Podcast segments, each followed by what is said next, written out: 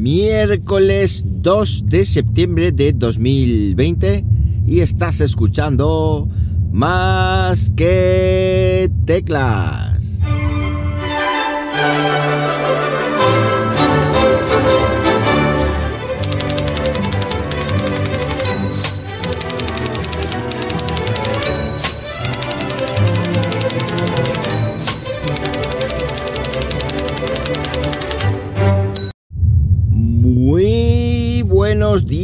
Días, las 7 y 33 de la mañana cuando estoy grabando esto. Y lo estoy haciendo pues como siempre aquí en Linares, Jaén, hoy con temperatura después de que pase este stop de 16 grados eh, Celsius. La cosa poco a poco va bajando y poco a poco nos vamos adentrando en el otoño, en el incierto otoño. En el incierto otoño escolar, digámoslo así, porque ayer, como sabéis, fue el primer día de cole para profes y tuvimos un claustro extraordinario del cual pues nos comentaron alguna serie de medidas que se han tomado, pero se ve todo, bajo mi punto de vista, demasiado sujeto con alfileres, demasiada improvisación, demasiado eh, dejar a los centros y a los directores, los pobres, que hagan eh, lo que buenamente puedan, porque mmm, los directores llevan todo el mes de junio, los directores, el equipo directivo, los equipos directivos de los colegios, institutos, etcétera, llevan todo el mes de julio preparando este tinglao, cuando entonces nadie. Madre mía, que luna estoy viendo. Uf, Dios mío. Tiene una fotaza, pero, pero pena que no me pueda bajar del coche. Bueno, como digo, ninguna comunicación oficial hasta prácticamente hace una semana. O sea, es increíble. Se han ido enterando por lo que han ido diciendo en la prensa. Están hablando o estaban hablando de que han distribuido los alumnos mm, de forma que se pueda cerrar, digamos, los tres edificios que tiene mi instituto en caso de algún contagio pero es que eso, vamos, eso como digo es matar mosca a cañonazo, porque si hay un contagio, eh, no sé, no sé, la verdad es que el tema de la presencialidad en, en los centros, mmm, tengo mis dudas, tengo mis dudas y bueno, ojalá, ojalá y no pase nada y ojalá y todo siga bien y sigamos grabando más que teclas, pero pero es complicado, ¿eh? muy complicado. Mm, otra cosa que se baraja es la semipresencialidad. Estoy hablando ya en, de tercero de la ESO hacia adelante. Semipresencialidad para que vayan solamente unos días al centro, pero eso tampoco es una solución, creo. Es que no sé, no sé la solución que hay en este momento, sinceramente.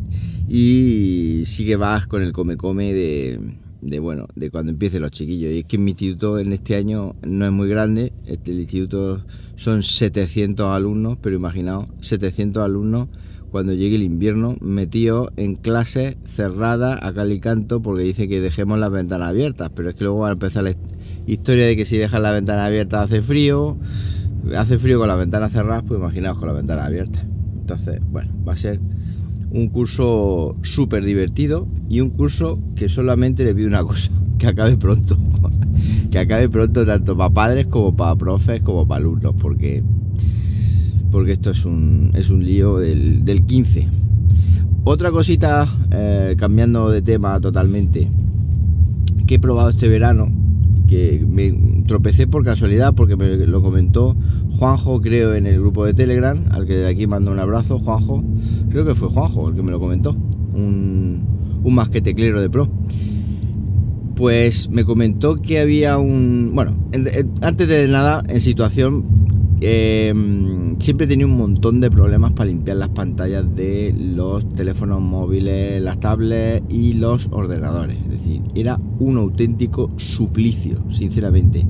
Un auténtico suplicio porque teníamos que tenía que estar buscando un trapo me compré un, hidro, un hidroalcohol ahí bueno un hidroalcohol no hidroalcohol es lo que nos echamos hoy en día para el coronavirus en las manos me compré una solución de no sé no recuerdo cómo, era creo que fue en Amazon le echaba el trapito aquello lo limpiaba pero bueno quedaban como restregones no se quedaba tan puro y tan limpio como te dejan el portátil en la Apple Store.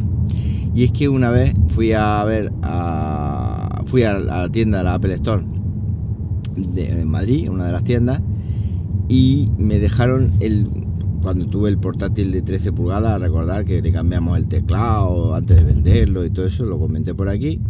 Y me dejaron la pantalla del portátil impoluta. O sea, cuando me sacaron el portátil, la pantalla brillaba como si no hubiera mañana. Y la pantalla no era nueva. Es decir, yo entiendo que las cosas que son nuevas vienen de fábrica muy limpitas, pero esa no era nueva. Entonces yo, la pregunta es siempre cómo narices han limpiado esa pantalla para que se quede así, porque yo es que no hay manera. Y no creo que en Apple estén tres horas allí perdiendo el tiempo. Es decir, tienen que tener un producto que sea rápido y sencillo y que te deje las cosas así.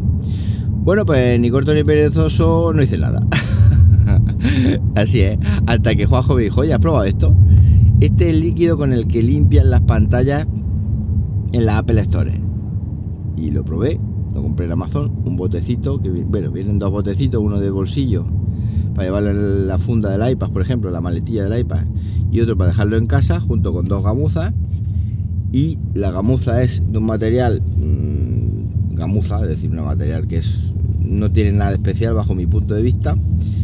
Echa el líquido en la gamuza por una de las caras, le das al, a la cristal, por ejemplo, del iPad, que es donde más se nota, todos los dedos, toda la roña ahí y luego le da la vuelta a la gamuza y se la pasas por el otro lado y magia. el iPad se queda como te sacan en la Apple Store. Es decir, efectivamente, es una cosa increíble. No sé qué narices de líquido será.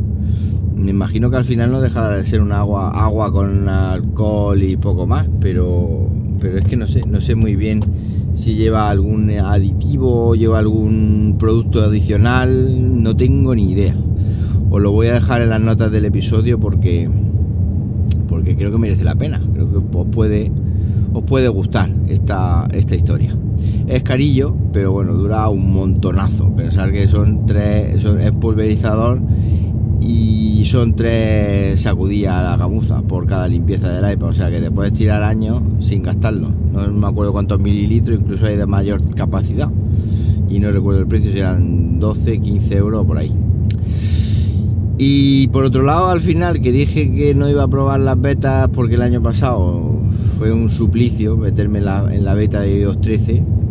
Pero este año, tanto que me había dicho la gente, oye, las betas van fenomenal, tanto que patatín, tanto que patatán, pues al final me metí en el programa beta de iOS 14 y iPad OS 14 casi desde el minuto cero, es decir, casi desde que salieron y empezó la gente a probarla y, dijeron que van, o que comentaron que iban fenomenal, pues me puse con ello, me la instalé y la verdad es que llevaban razón. Bien es verdad que con el paso del tiempo, al menos en iOS, que es donde más eh, he estado utilizando, porque la iPad, eh, como sabéis, al no estar en clase no lo utilizo tanto, pero en iOS, en el iPhone, he notado que se han ido deteriorando rendimiento en algunas cositas, es decir, se han ido eh, no tan bien como al principio, pero la verdad es que cero problema. Es decir, no he tenido ningún problema con las betas, salvo el tema del workflow, de los, como se llaman ahora los atajos, que ahí sí que me ha dado problemas eh, y me está dando problemas porque se ve que es una cosa que han toqueteado, han toqueteado mucho, se han metido debajo del capó bastante y la cosa no está fina. Es decir, hay algunos atajos que tardan mucho tiempo en ejecutarse, otros que no se ejecutan correctamente. Hay algunas acciones como por ejemplo WordPress que me volvió loco porque cuando estaba intentando publicar desde un atajo en la página web eh, me daba un error de URL no válida y es que el, digamos que la acción de WordPress que tenía añadida al atajo no era la misma que la acción que estaba en, en atajos para, para añadir eh, WordPress, es decir, básicamente lo que tuve que hacer, que me lío, es borrar la acción de WordPress que tenía en el atajo y volverla a añadir. Y de hecho era totalmente diferente y ya la segunda vez funcionaba. Con lo cual mm, ahí fue un poco túnel en lo que tiene, probar beta. Fue un poco túnel porque, mm, porque claro, los artículos en la página web, eh, los podcasts no, porque no está grabando, pero los artículos en la página web que está publicando este verano, los publico desde el iPad y es muy cómodo hacerlo con atajos y no, funcionaba bien.